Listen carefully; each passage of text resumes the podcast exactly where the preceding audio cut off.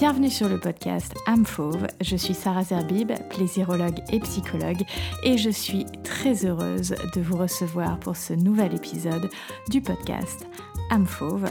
Ce podcast est destiné à votre vie intime, votre vie sentimentale et surtout à vivre votre corps de manière positive pour rugir de plaisir. Si ce n'est déjà fait, je vous invite à vous abonner au podcast et à laisser une revue, j'espère positive, sur les plateformes sur lesquelles vous m'écoutez. Maintenant, laissons place à l'épisode du jour.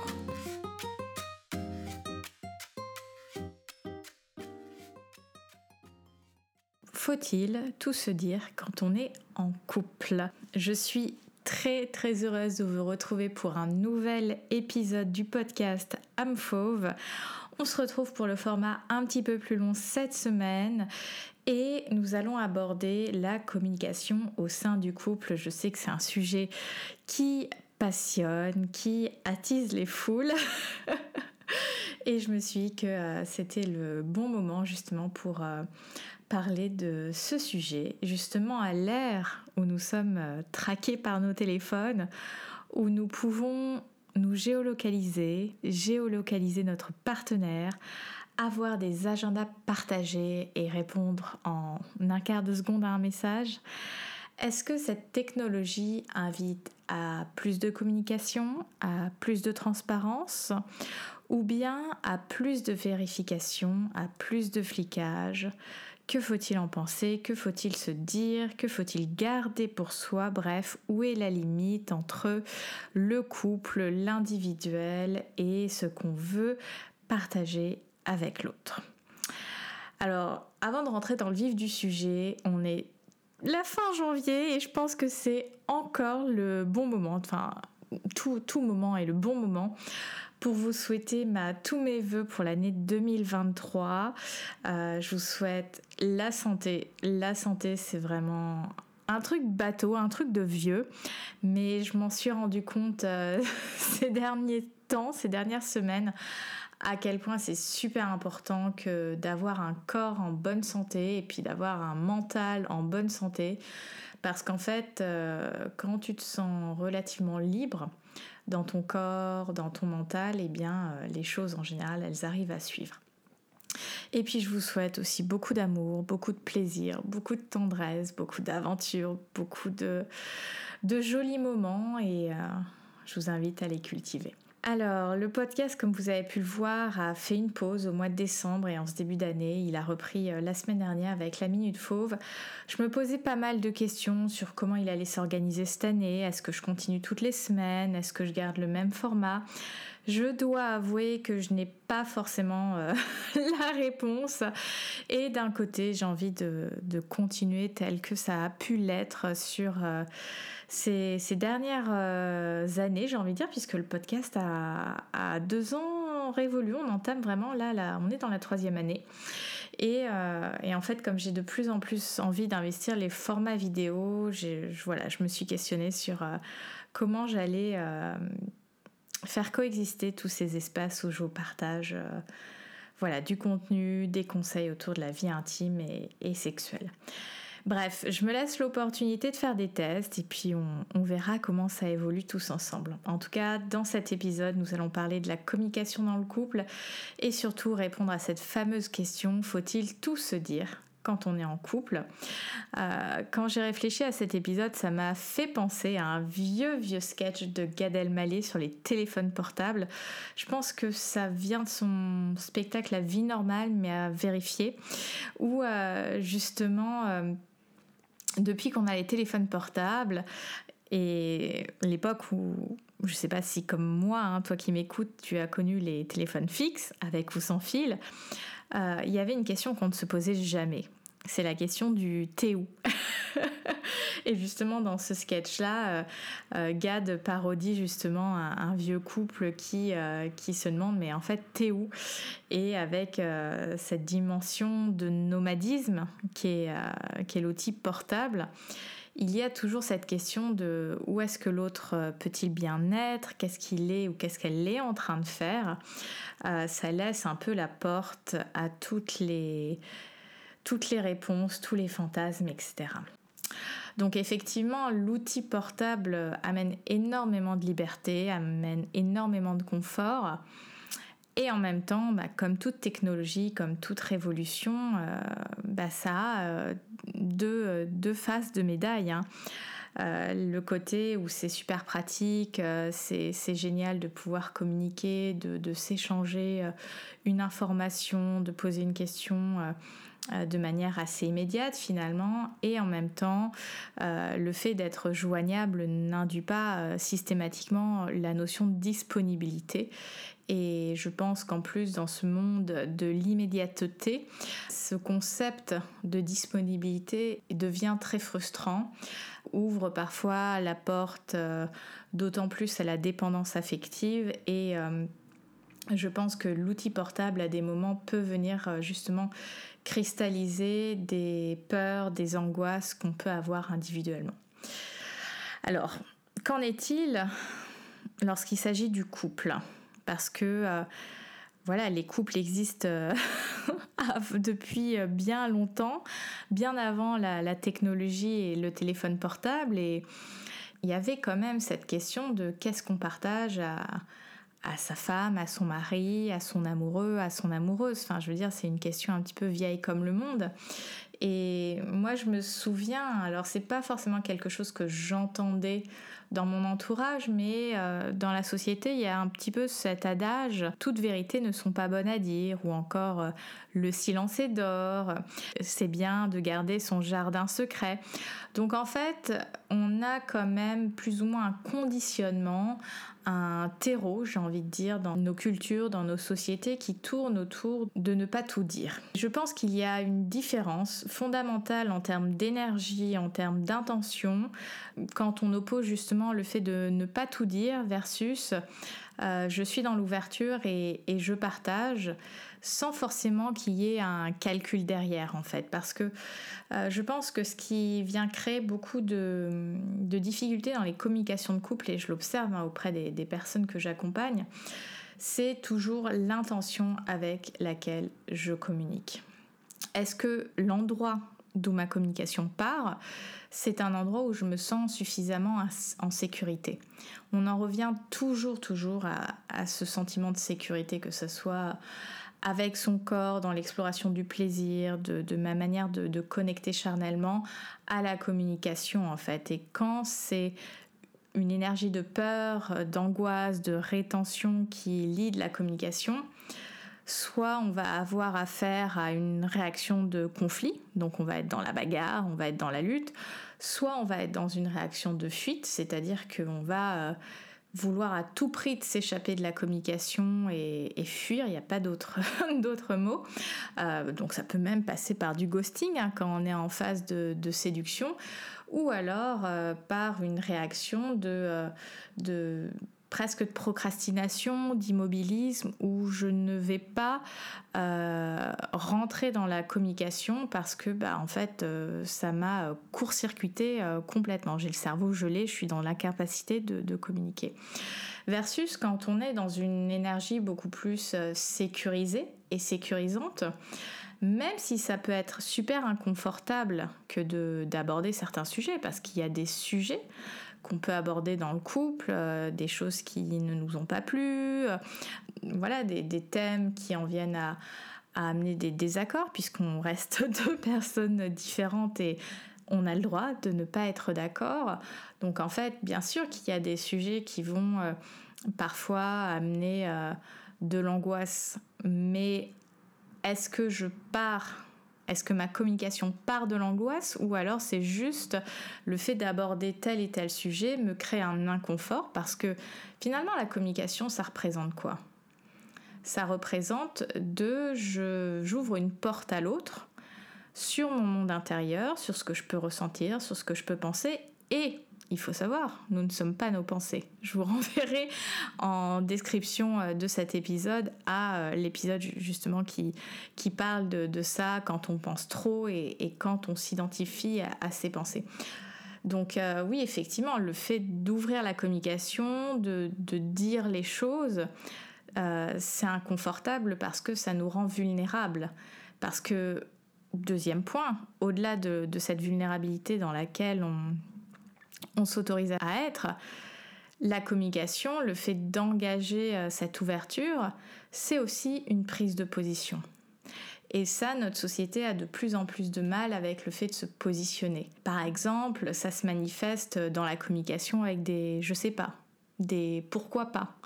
Euh, finalement, on n'est ni sur des oui euh, euh, assumés ou des non assumés. On est sur des, des choses un petit peu qui contournent, qui ne nous engagent pas trop. Et la communication, elle est fondamentalement engageante. et c'est pour ça que la communication, elle est fondamentale dans les couples. Parce que vouloir communiquer, c'est vouloir ouvrir un espace commun avec l'autre. Et c'est un signe d'engagement.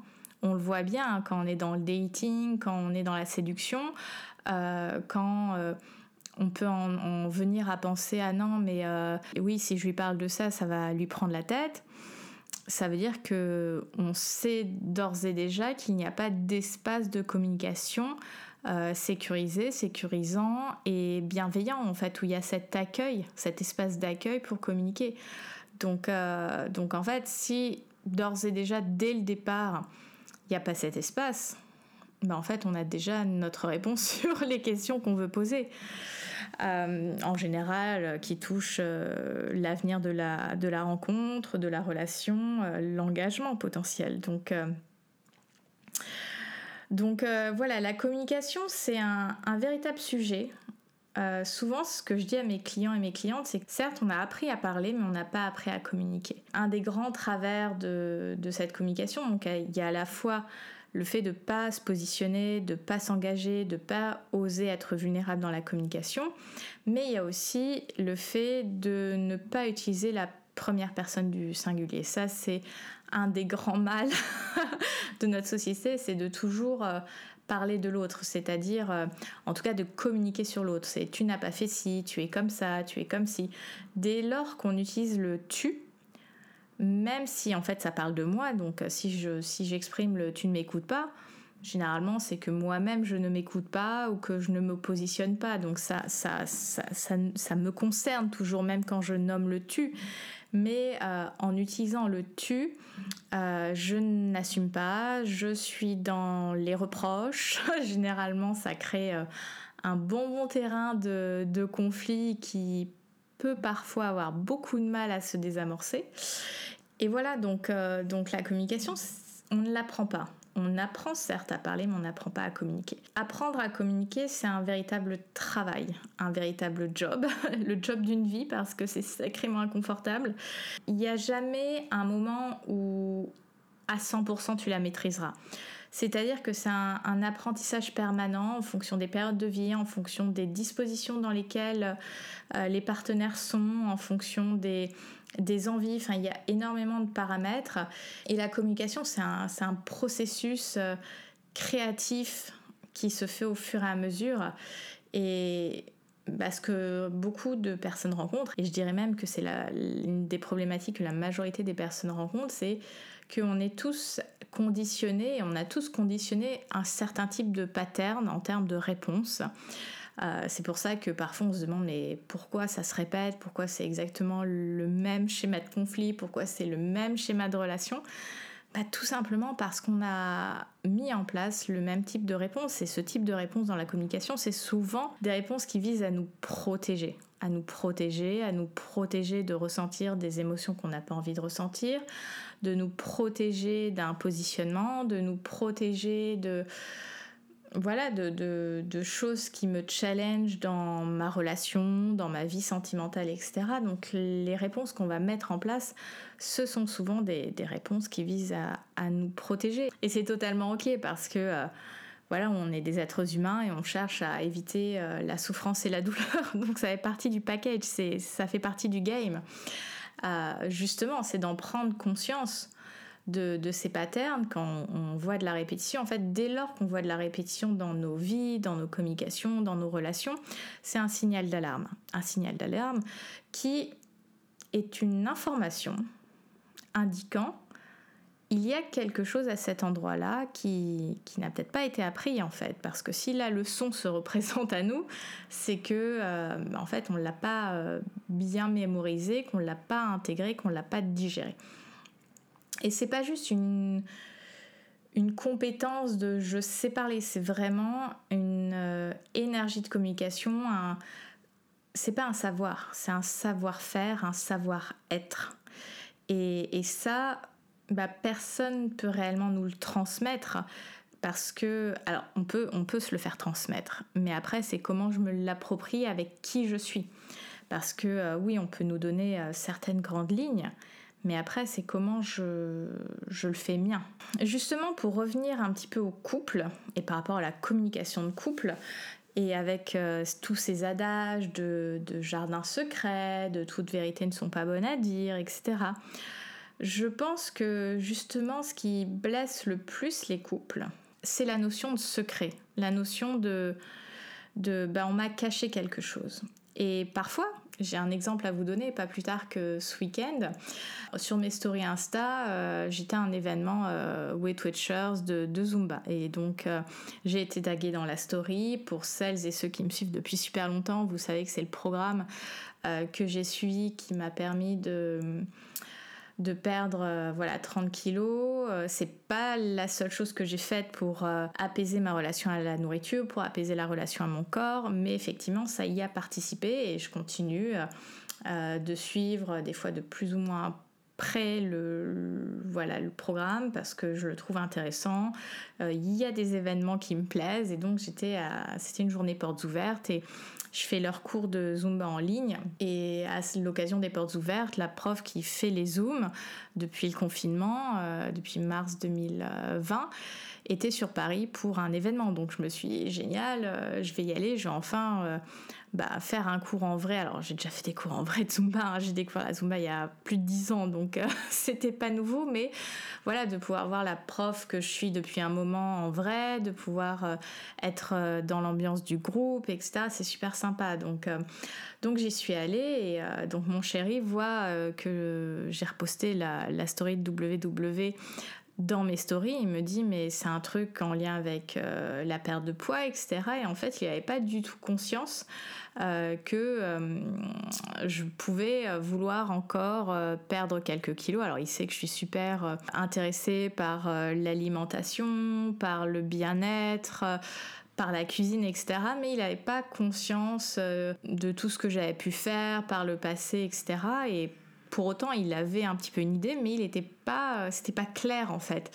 Et ça montre que euh, parfois, euh, pour nous, ça nous semble une évidence que ça fait partie de notre vie et, on le communique pas forcément volontairement à l'autre et en même temps, on veut pas forcément cacher parce que bah voilà, que j'ai fait euh, Weight Watchers, que je, je, fasse attention à mon alimentation. Et quand je dis attention, c'est pas dans le sens c'est vrai que cette expression, elle est, assez négative en termes de rapport à l'alimentation, mais voilà, j'essaye d'avoir une alimentation euh, euh, apaisée, d'être à l'écoute, euh, d'essayer de, me nourrir de choses qui me, qui me font du bien, etc., tant pour le corps que pour l'esprit, etc.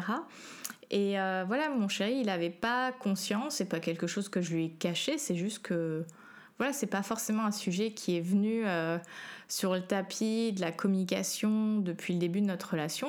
Bon, il y a eu d'autres sujets. Il sait que j'ai un, régime alimentaire majoritairement végétarien, que j'évite les fast-foods, que j'évite la nourriture ultra transformée, enfin que je cuisine beaucoup. Donc, il y a énormément d'éléments qu'il avait, mais cet élément, il l'avait pas. Et ça montre aussi que, sans pour autant cacher quelque chose de l'autre, il y a des sujets qui se présentent euh, plus tard et, on en discute et on apprend encore plus à se connaître, etc.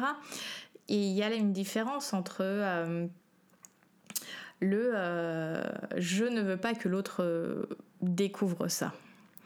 Et quand on est dans cette énergie, je ne veux pas que l'autre découvre ça, ça veut dire que nous-mêmes, on n'est pas en paix avec cet élément de notre vie. Que ça soit un élément présent, ou passé, parce qu'on peut avoir... Euh, voilà, des, choses en lien avec notre famille, un trauma, des expériences de vie euh, qui nous ont fait du mal. Et en même temps, bah, c'est ça l'expérience humaine, c'est que c'est pas euh, linéaire, c'est pas un monde de bisounours, on le sait. Alors on aimerait bien des moments, mais voilà. Et, en fait, il y a une différence entre volontairement éviter un sujet et pas dire qu'on évite un sujet, parce qu'il y a une différence à nouveau entre je veux absolument pas parler de X sujet trauma ou pas, euh, et, peut-être avoir des réactions de fuite, d'énervement ou de, de, freeze quand ce sujet vient dans une conversation qui peut sembler lambda, versus euh, mon chéri ou mon cœur.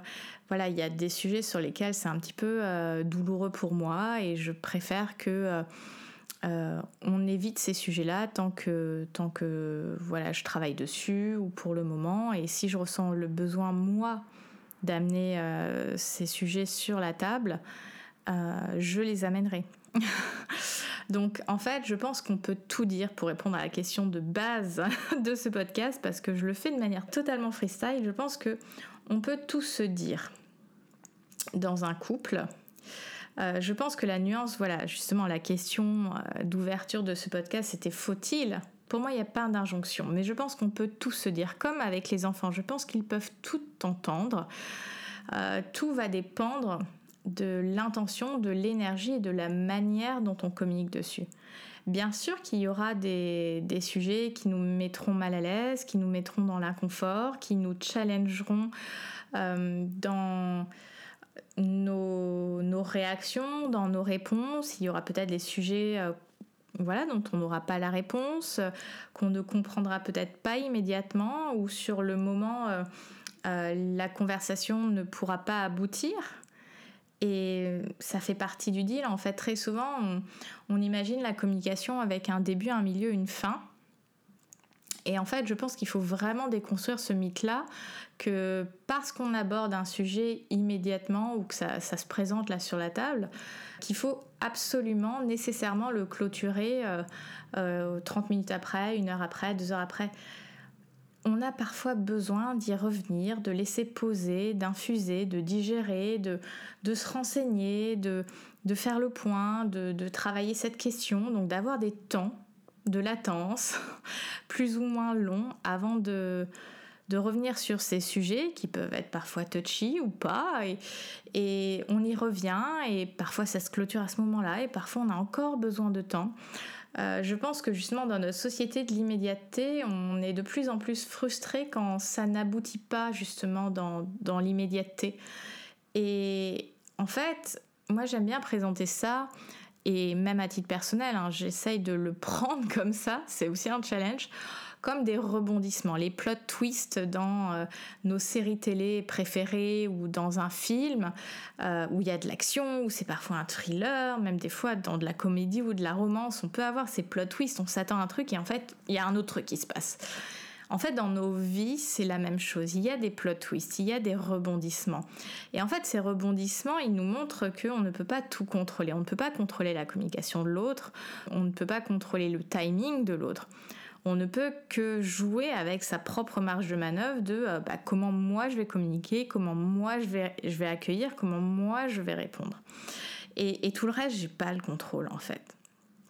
Et on nous fait croire que parce qu'on va acquérir des compétences, on va avoir le contrôle. Non, on demeure dans, le non-contrôle de l'autre, que ce soit de ses réactions émotionnelles, de sa pensée, de... on n'en est pas responsable en fait. Ça ne veut pas dire qu'on va, on va se comporter comme des, excusez-moi l'expression, comme des salauds. Mais euh, voilà, on peut y ajouter énormément de bienveillance, de douceur, etc. Et en même temps, bah, on ne peut pas contrôler et on n'est pas responsable de l'autre. Donc, euh, faut-il tout se dire dans un couple? Chez Amfauve et dans la plaisirologie, il n'y a jamais d'injonction parce que l'injonction, c'est euh, ce qui vient euh, créer énormément de tension. Donc, euh, je pense que tout est possible. Qu'au sein du couple, tout est possible. il y a par contre différents espaces. Il y a l'espace du nous, donc l'espace qu'on crée à deux. Il y a l'espace du moi, moi en tant qu'individu, comment j'existe aussi dans la relation et indépendamment de la relation. Et il y a le toi, mon partenaire ou ma partenaire, pareil, qui existe individuellement dans la relation et en dehors. Et notre communication, elle, euh, elle va refléter ces trois espaces. Euh, c'est pas parce que je suis sur quelque chose de, purement individuel qui me concerne que je ne le partage pas. Parce qu'on le voit bien comment ça peut impacter la relation. Hein. Par exemple, euh, j'ai un moment de tension au boulot ou alors je me suis engueulée, je pas, avec ma mère, mon frère, ma soeur, euh, mon ex. voilà, il peut y avoir plein de, de configurations et, et ça impacte la relation dans laquelle euh, je suis aujourd'hui. Et parfois, on va pas vouloir euh, inquiéter notre partenaire en lui disant, bah voilà, je me suis pris la tête au travail ou je me suis engueulée, avec ma mère ou mon frère, etc. Mais ça va créer euh, un état de tension interne qui peut impacter justement ma manière d'entrer en relation avec la personne que j'aime. Donc même quand il y a des choses qui se passent dans ces différents espaces, tout n'est pas forcément hermétique. Bien sûr, on peut le travailler, justement la prise de recul, le détachement, le fait de, ne pas s'identifier à ses pensées. À nouveau, je vous renvoie à l'épisode que je vous mettrai en lien dans la box de description. Mais voilà, on est des êtres humains. Des fois, on sera euh, en colère, des fois, on sera frustré, des fois, on sera triste. Et ça pourra se refléter dans la relation. Mais de justement le signifier. On n'a pas besoin de donner euh, tous les tenants et les aboutissants. On peut dire, bah voilà, je me suis pris la tête au travail, euh, j'ai besoin d'un peu de temps. Euh. voilà, on peut le partager. On peut le partager. Justement, après, lorsqu'il s'agit du couple, donc voilà, je disais qu'on peut tout se dire, c'est de, créer justement le, le contexte dans lequel on peut communiquer.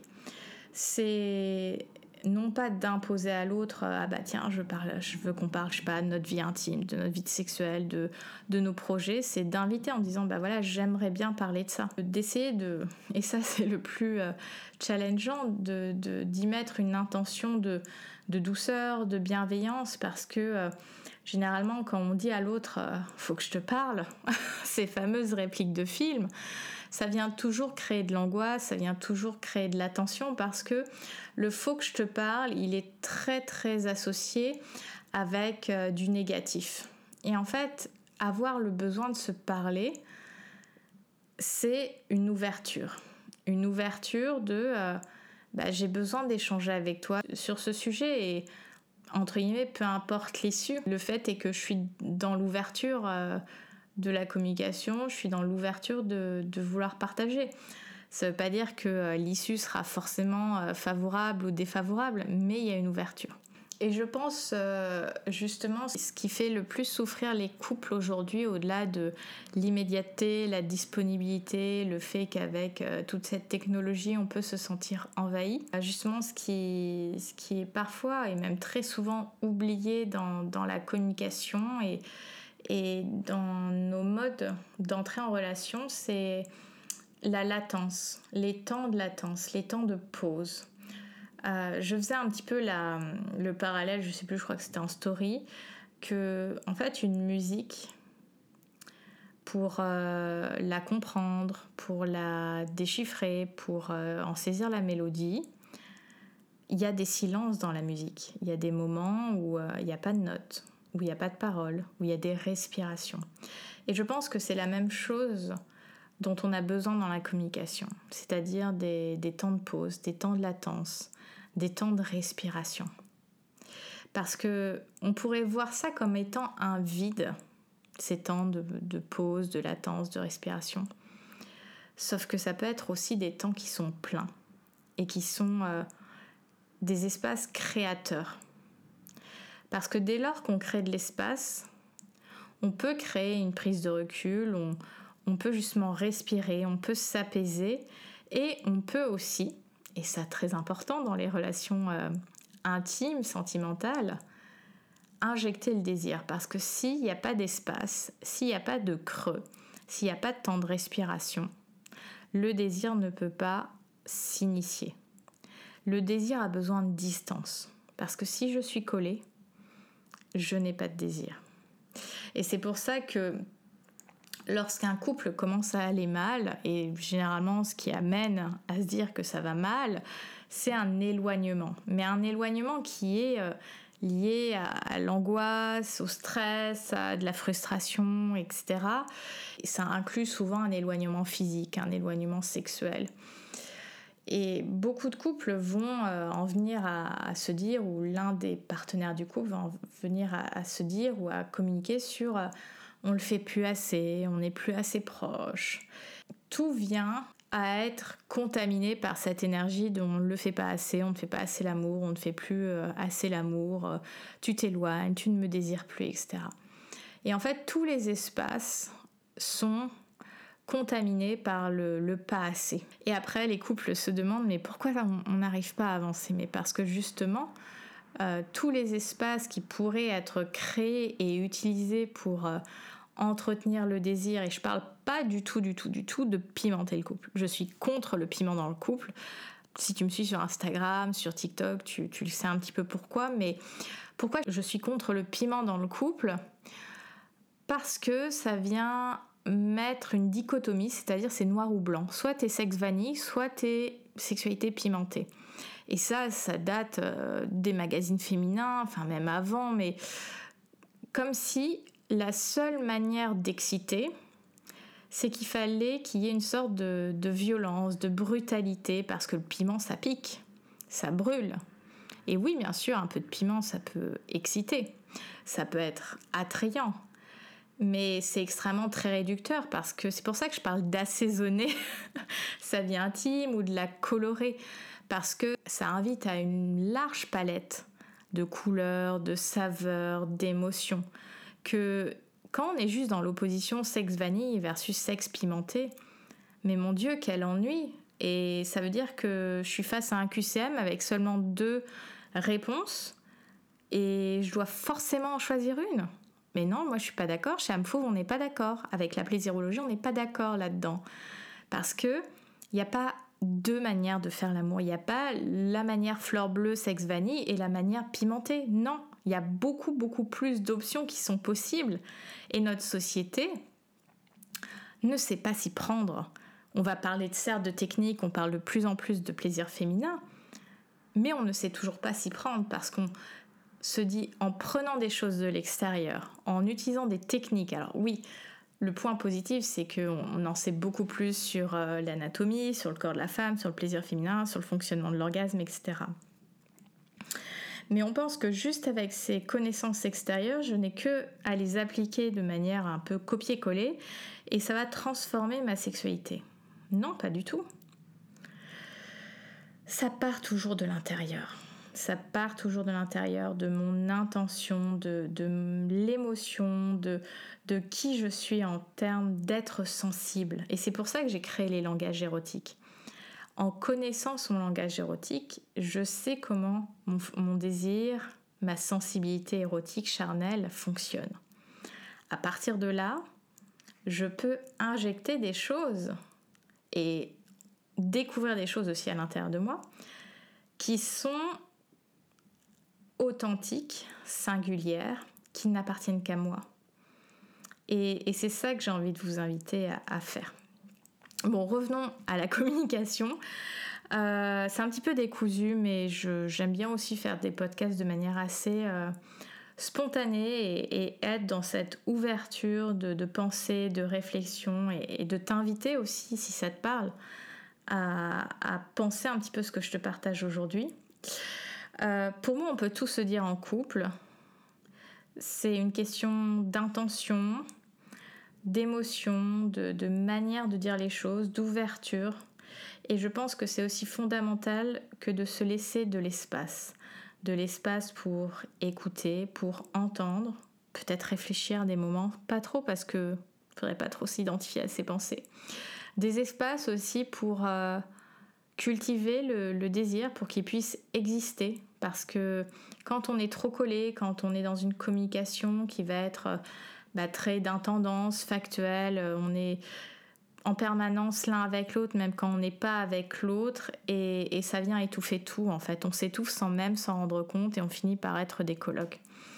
Donc, euh, donc je pense que c'est important dans cette envie de construire une relation, que de prendre soin de ces espaces, ces espaces individuels, non pas pour cultiver un jardin secret, mais pour exister, pour laisser aussi de l'espace pour faire émerger X, Y, Z, des envies, des idées, des intentions, des, fantasmes, enfin bref, tout ce qui peut cultiver et tout ce qui peut nourrir une vie intime. Et je pense que c'est pas tant le, la durée de la relation parce que je veux dire ce qui pêche et ce qui fait beaucoup de mal dans notre société, c'est justement cette euh, opacité en termes d'intention, que ça soit dès le début sur une application de rencontre que voilà dans, une relation un petit peu plus établie. Je veux dire, euh, je crois que j'avais déjà mentionné. Euh, les applis de rencontre, alors je pense à Bumble parce que c'était une application que j'avais pu utiliser. Euh, c'est qu'il y a énormément de profils qui, qui se mouillent pas en fait, qui disent euh, euh, dans qu'est-ce que vous recherchez. Alors bon, il y a entre guillemets plan cul, relation sérieuse et on verra. Bah, le on verra, c'est un non-positionnement en fait. Et ça veut tout dire et rien dire à la fois.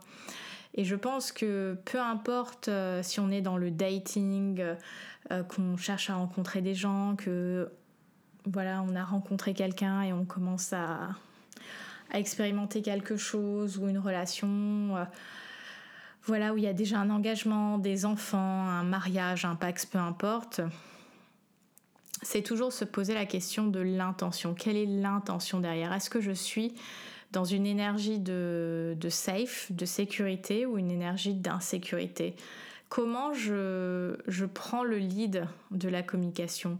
Ça ne veut pas dire que dans un espace safe, il n'y a pas de l'inconfort il y a de l'inconfort. Je veux dire, c'est comme quand tu as cette conversation, je donnais cet exemple tout à l'heure, de bon, bah, notre relation, elle devient quoi?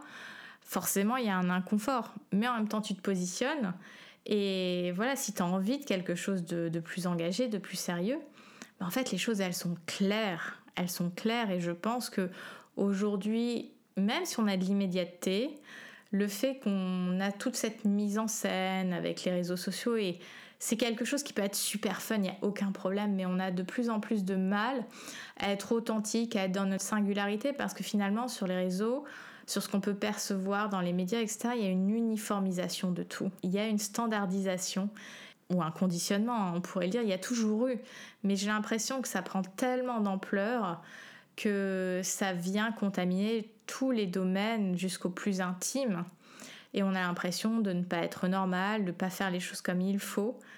Mais on s'en fiche en fait de ça. Le, principal, quand il s'agit d'un couple, d'une relation euh, sentimentale, intime, c'est d'être à l'écoute de ce que moi je veux, de, mes envies, de comment j'ai envie de, vivre les choses, euh, d'être conscient et consciente de l'intention avec laquelle je fais les choses. Est-ce que ça vient d'un endroit où j'ai peur ou d'un endroit où, où je me sens en sécurité? Et puis être euh, dans l'ouverture, la volonté que de s'y coller en fait, de se positionner, d'être leader finalement de la communication. Et beaucoup de gens mine de rien, sont dans un attentisme ou une passivité, et c'est ça qui fait le plus de mal dans la communication, et, ce qui crée parfois ces, tensions de oui, mais tu, ne me l'as pas dit. Mais en fait, euh, la personne, elle, se sent un peu comme le, personnage secondaire ou l'invité de sa vie, alors que c'est censé être le personnage principal.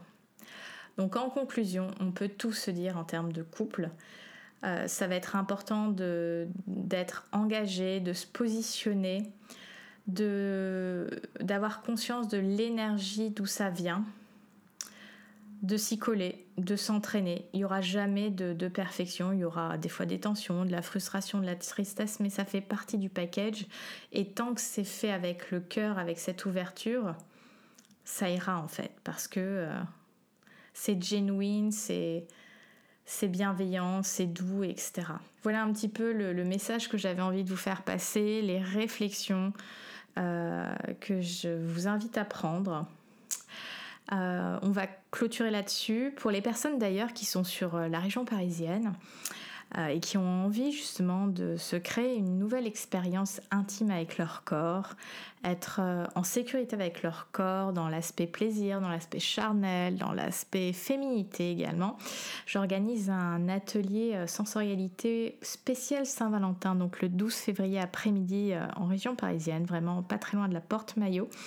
Je vous mettrai un lien de préinscription pour euh, cet atelier. C'est limité à 5 personnes. Ce sera évidemment en présentiel. Euh, cet atelier a vraiment pour but d'explorer toute la sensorialité du corps pour euh, s'en familiariser, se sentir de plus en plus en sécurité avec, justement pour être dans un plaisir beaucoup plus libre et conscient Désolée pour les sirènes que vous entendez peut-être en fond sonore. Euh, je vous souhaite une très belle fin de week-end ou une très belle journée, peu importe le moment où vous écoutez le podcast. Libérez vos versions fauves et surtout, rugissez de plaisir. À bientôt.